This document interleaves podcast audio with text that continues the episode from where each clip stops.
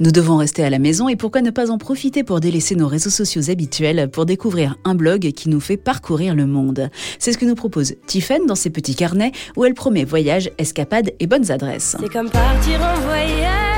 Entre une photo de temple au Bhoutan, de dromadaires au repos le long du Nil ou de graffiti à Montréal, Tiffen consacre de nombreux articles à la France. Et nous allons par exemple découvrir ensemble le cap Blanc-Nez au coucher du soleil.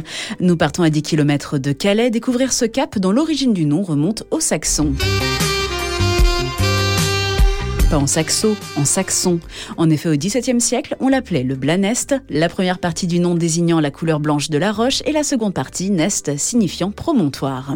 Et pour nous présenter ce lieu, Tiffany nous propose une photo où sur un fond de rayons de soleil sortant de nuages gris se détache l'obélisque de Dover Patrol. Le monument hommage aux soldats disparus lors de la Première Guerre mondiale pourrait se confondre avec un phare, mais le phare, lui, se trouve sur le cap voisin de Grinet. C'est un roc, c'est un pic, c'est un cap, que dis-je, c'est un cap, c'est une péninsule ces falaises calcaires de 134 mètres de haut, les plus septentrionales de France, ça veut dire les plus au nord, sont depuis des millénaires un point de repère pour de nombreux marins, dont Ptolémée parlait déjà au IIe siècle. Tiffen vous propose donc sur son blog une vue à 360 degrés depuis le pied de la Grande Tour, dont la première pierre a été posée par le maréchal Foch, avec d'un côté la ville de Ouissant, le cap voisin de Grinet, les champs, et de l'autre la mer au reflet azur et par beau temps, au loin, la vue sur les côtes anglaises.